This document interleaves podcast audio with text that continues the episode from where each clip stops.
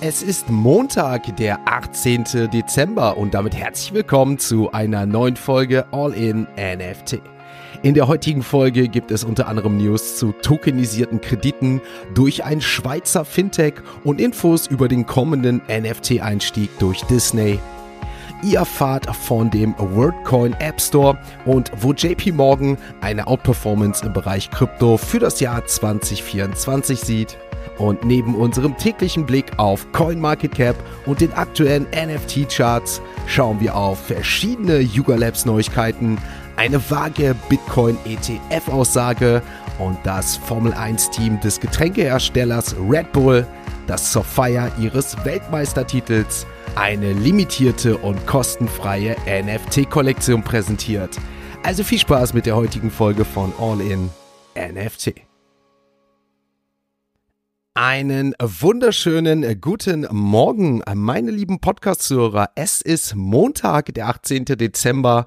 Und damit gehen wir in unsere heilige Woche. Ende der Woche steht dann auch Weihnachten an, Sonntag, Heiligabend und danach die Woche Weihnachten. Das heißt, diese Woche wird die letzte Woche im Jahr 2023 sein, die wir noch so voll mitnehmen werden mit dem Full Content jeden Tag nochmal bis Freitag durch. Danach wird es natürlich eine etwas entspanntere Woche werden. Zum einen wird hoffentlich nach der letzten Woche, da kommen wir jetzt gleich nochmal zu, vielleicht auch mal im NFT Web 3 Cryptospace es etwas ruhiger werden.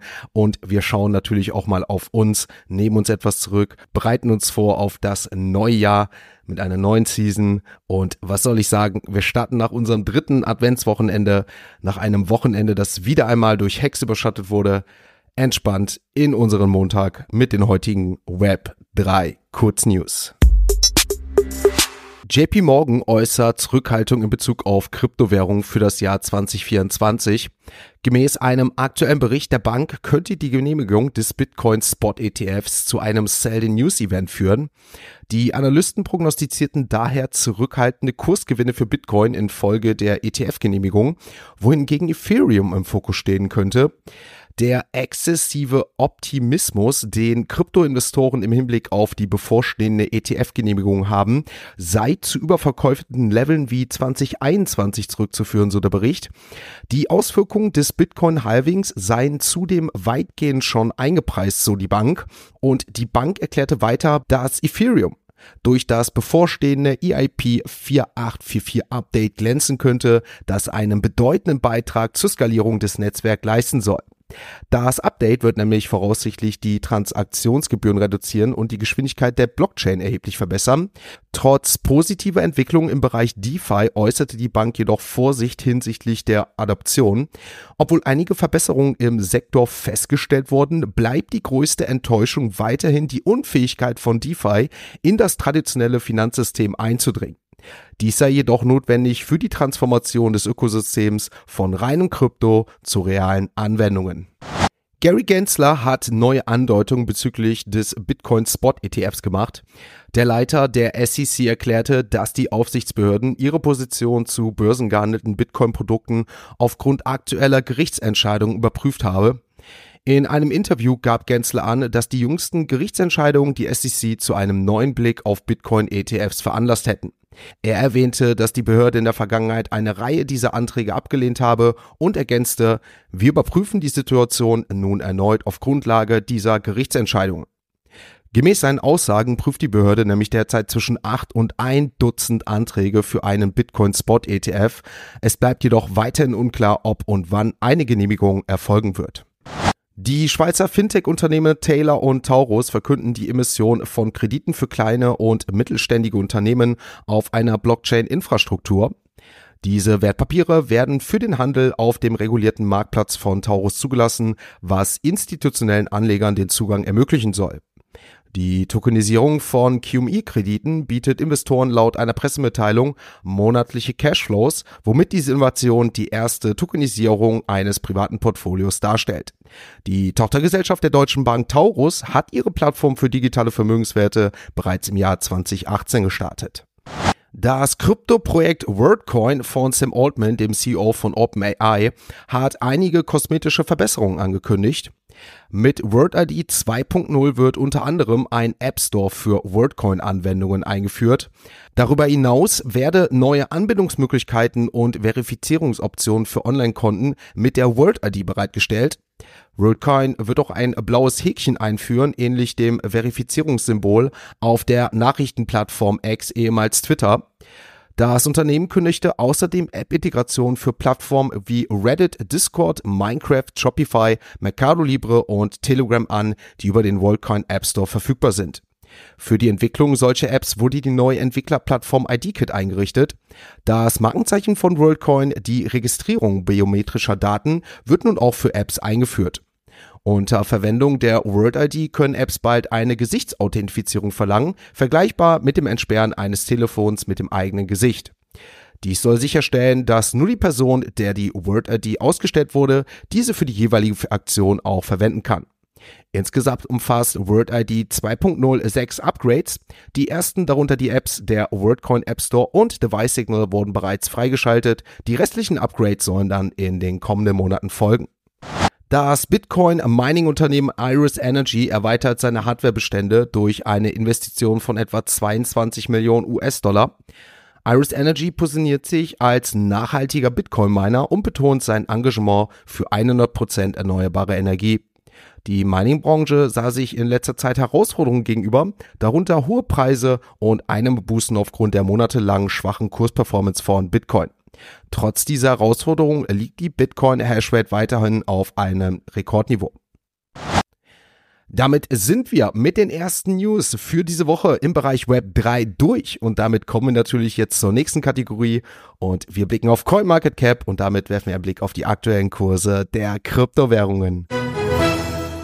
Bevor wir uns den Krypto-Chart anschauen, der auch am Wochenende beziehungsweise zum Ende der Woche noch am Freitag beflügelt wurde durch den allgemeinen Weltwirtschaftsmarkt und die Euphorie, die auch uns die EZB-Präsidentin Christine Lagarde nicht nehmen konnte, Kommen wir zum Bon-Token, der am Freitag und am Samstag noch wirklich alle den Atem geraubt hat. Mit dem Solana Phone, das ja für umgerechnet in Euro 660 Euro inklusive Steuern verspricht sich nahe natürlich einmal gekauft werden konnte. Ihr hättet einen Airdrop beziehungsweise bekommt einen Airdrop. Da kommen wir gleich zu, wenn der Bon-Token so bleibt, von umgerechnet 800 Euro. Also bekommt ein kostenloses Handy und dann natürlich auch noch ein bisschen Euro beziehungsweise ein paar hundert Euro Airdrop wirklich Wahnsinn. Das hat den Bonk-Token, bevor wir gleich auf Bitcoin und Co. ankommen, nach oben geschossen. Kurzzeitig in die Top 50 der wertvollsten Kryptowährungen. Mittlerweile von der Marktkapitalisierung wieder rausgefallen. Zum Zeitpunkt der Aufnahme auf Platz 52.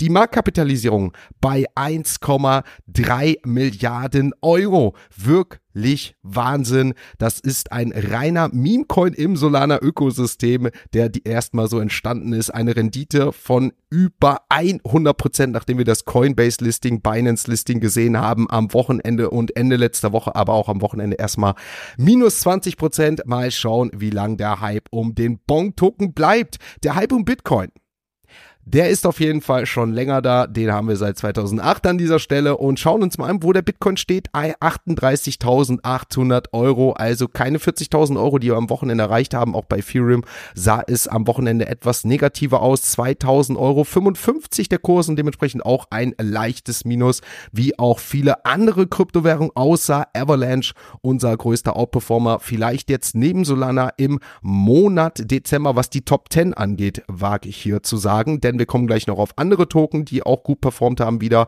Wir haben Avalanche plus 6%, der Kurs bei 40 Euro, genauer gesagt. Solana, um es noch kurz zu erwähnen, am Wochenende unter die 70 Euro wieder gefallen, aber dementsprechend auch noch ein dickes Plus. Der größte Gewinner in den Top 20, die Marktkapitalisierung dadurch auf 4,5 Milliarden Euro gestiegen. Das ist der Internet Computer Token, der ICP Token, plus 50% am Wochenende und letzten sieben Tagen dreistellig über 101% und damit braucht brauche ich nicht darüber reden, welcher der größte Token ist, der uns aktuell hier Spaß macht, auch wenn wir auf den Injective Token schauen, mit einem Plus von 57% noch in den letzten sieben Tagen, aber auch am Wochenende konnte der die Rallye nicht anhalten, mit einem leichten Minus von 7%, aber wer will sich da beschweren, wenn wir uns die Rendite beim Injective Token anschauen. Spannend, wir gehen mal gespannt in diese letzte volle Woche rein, würde ich sagen.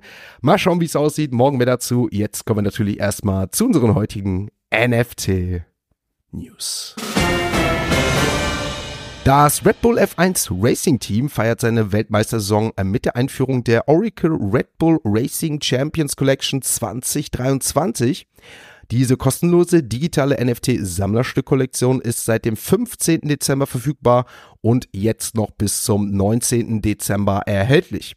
In Kooperation mit Sui, dem offiziellen Blockchain-Partner und Bybit.com, einer der größten Kryptobörsen weltweit, präsentiert diese Kollektion einzigartige Kunstwerke, die vom Automobilist, einem renommierten Studio für Motorsportbegeisterung, entworfen wurde.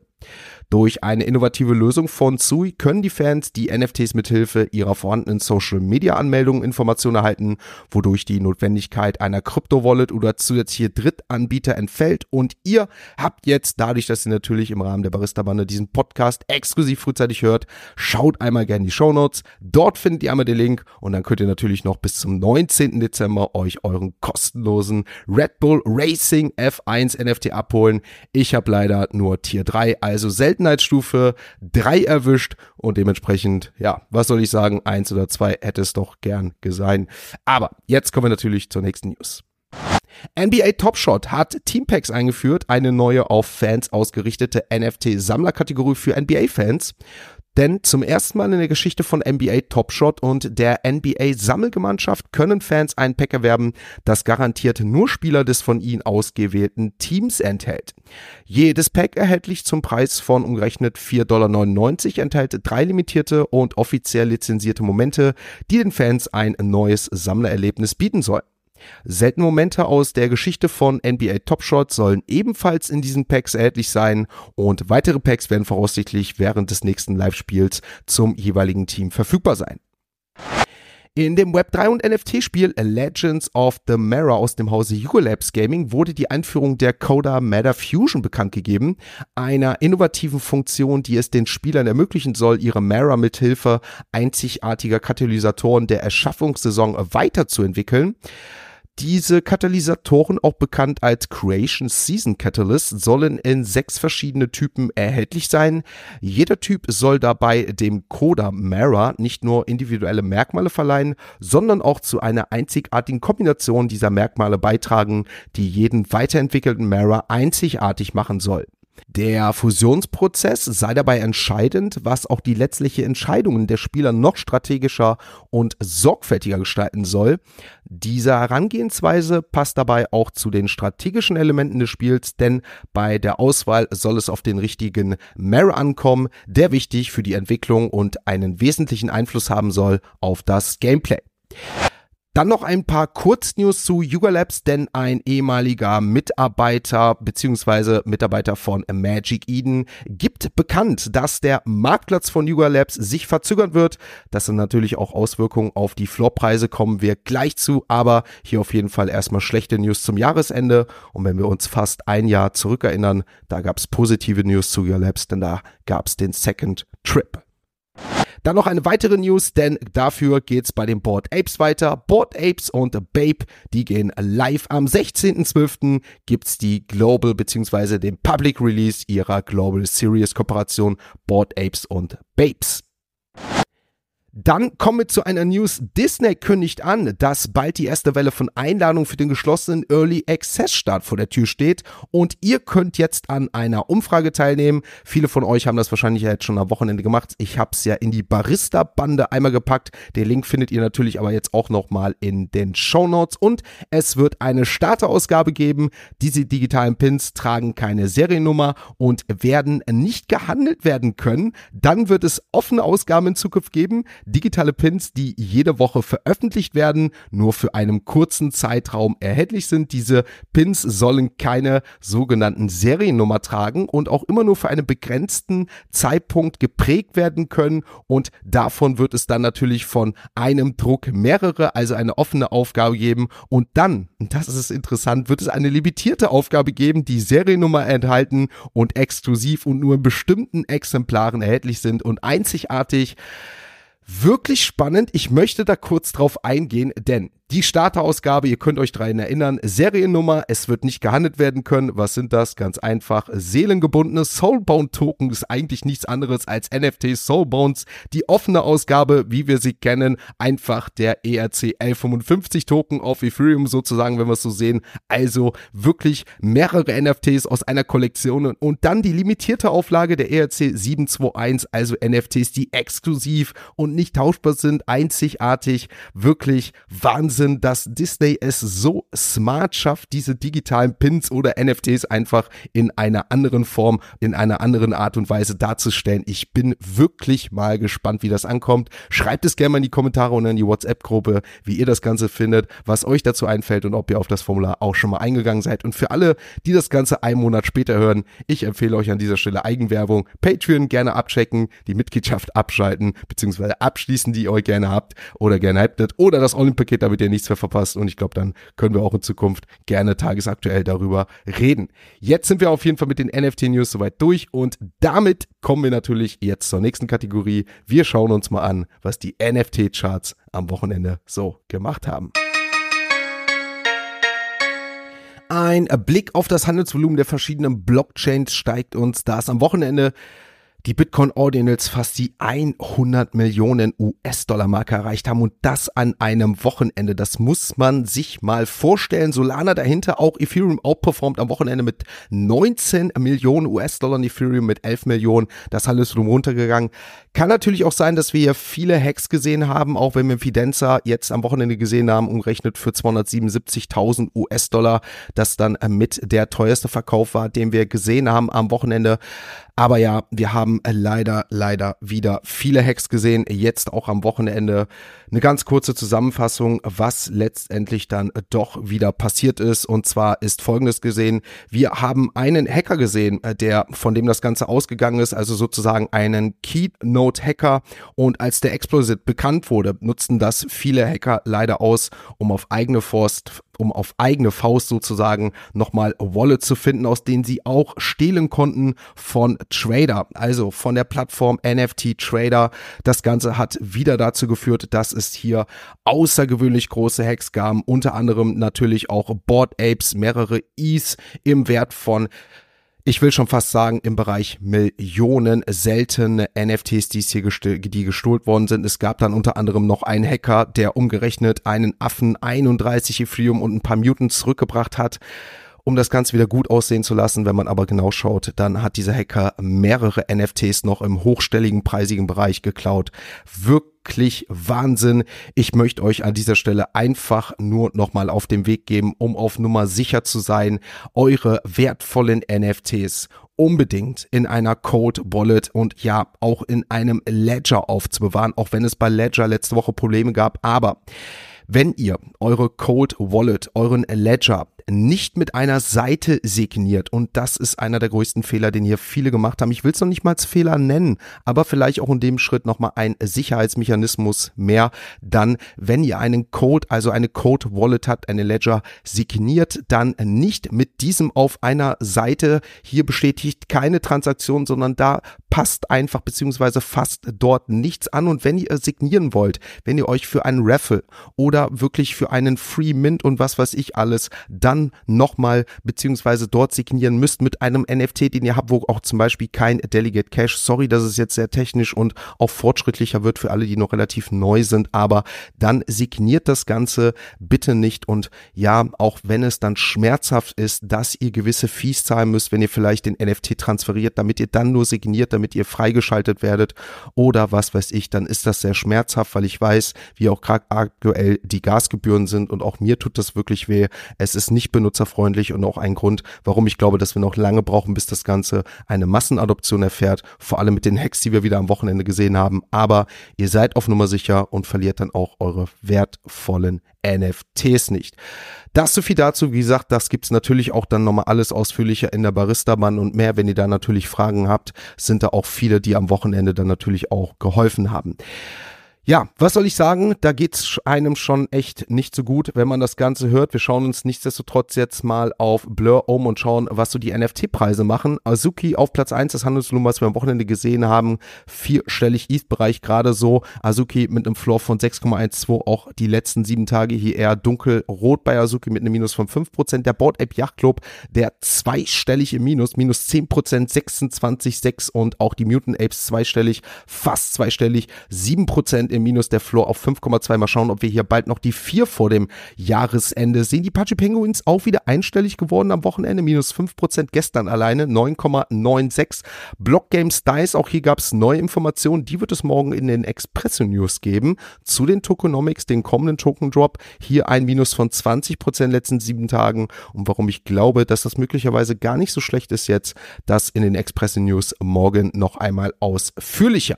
Dann sehen wir einen große Performance nach oben bei The Real MVP. Hier gab es nämlich einen Verkauf von einem NFT, umgerechnet 55 Ethereum, der Floor bei 95 Ethereum jetzt gerade. Dann noch ein großes Plus bei Electri plus 11% und wenn wir auch Materia Genesis anschauen, da freut sich meine Bag mit einem Plus von 50% in den letzten sieben Tagen auf jeden Fall neben den Imaginary Rights, die ein Plus von 183% und allein in den letzten 24 Stunden von 110% Prozent Sieben haben, dann haben wir hier einen Floor von 0,2 Ethereum.